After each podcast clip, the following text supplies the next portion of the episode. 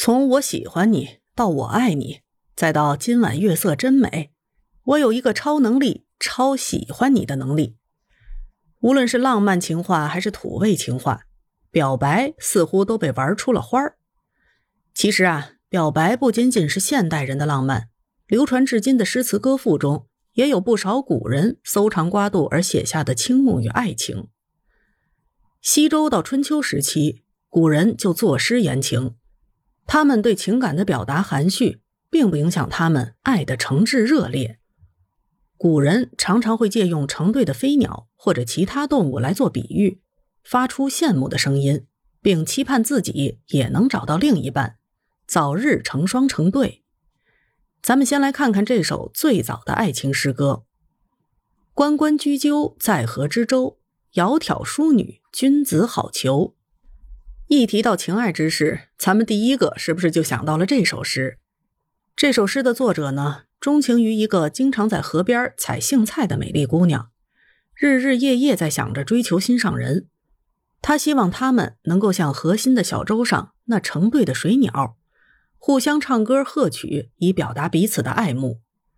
可是姑娘没有答应他的追求，他日思夜想，辗转难眠，还是忘不掉她。于是，在他采荇菜的时候，弹琴瑟，敲钟鼓来示好，让姑娘开心。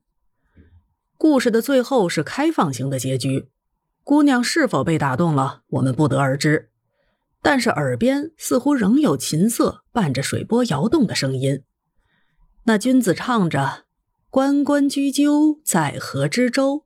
窈窕淑女，君子好逑。”这首关雎记录的爱情单纯又真诚。雎鸠这种鸟，根据朱熹注《诗经》时所言。生有定偶而不相乱，偶常并游而不相狎。这是一种忠贞的鸟，雌雄形影不离。男子以雎鸠做比喻，彰显了他一心一意的赤诚倾慕。关雎中的男子锲而不舍地追求女子，他的浪漫既潜藏在执着的心意里，也在愉悦心上人的行动中。窈窕淑女，君子好逑，后来经常被用来表白。用上这句话，在普遍的理解中，可以说是既称赞了心上人的美丽动人，还顺便吹捧了一下自己是君子。除了成对的雎鸠，古人呢还会以凤凰自娱。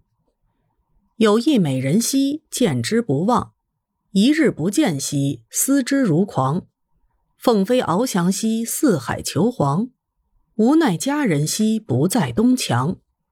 将琴代语兮，聊写衷肠；何时见许兮，为我彷徨。愿言配得兮，携手相将；不得于飞兮，使我沦亡。司马相如和卓文君的故事，大家都不陌生。传说《凤求凰》就是司马相如在卓家求爱时所弹的古琴曲，《凤求凰》两首诗便是其琴曲的歌词。既有司马相如和卓文君故事的《史记·司马相如列传》中，并没有说此曲此诗具体是什么。到了陈朝，徐陵编的《玉台新咏》中才见到了收录两诗。唐代《艺文类聚》、宋朝《乐府诗集》等书也有收载。有人质疑他或许为秦公假托司马相如制作的，所以这首诗究竟是不是真的司马相如所作的，我们也不得而知。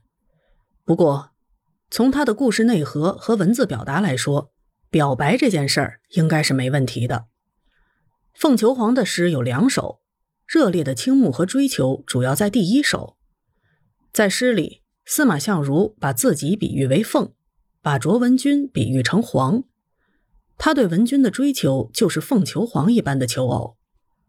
成对的雎鸠形影不离，凤凰这种存在于传说中的神鸟。它的浪漫又体现在哪儿呢？这个呀，可是古人独有的浪漫。如果不熟悉中国的传统文化，大概是难以理解这种浪漫的。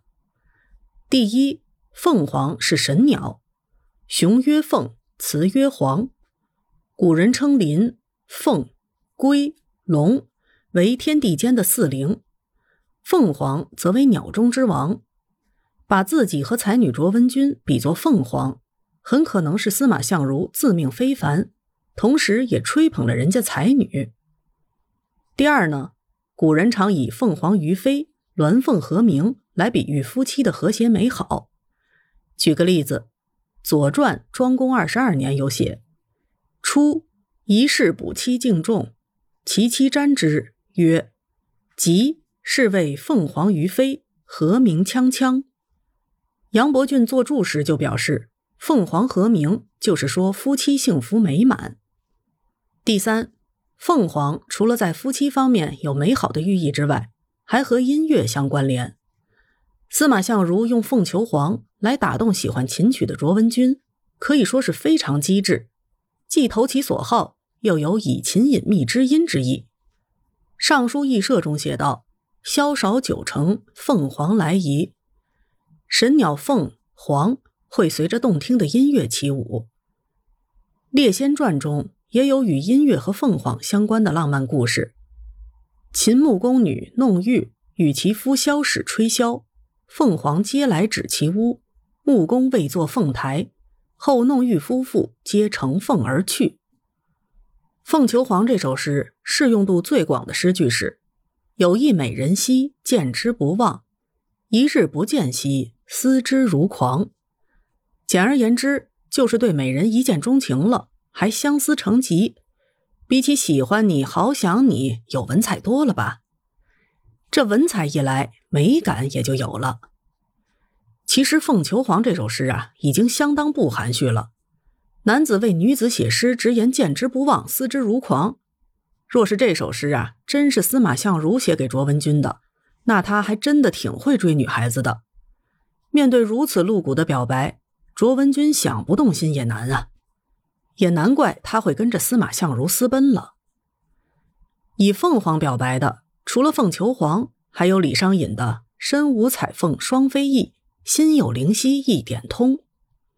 身上虽然没有彩凤的双翼，不能和心上人比翼齐飞，但是内心却像灵犀一样有心灵感应，感情息息相通，相思与相爱。表达的比司马相如含蓄了不止一点点。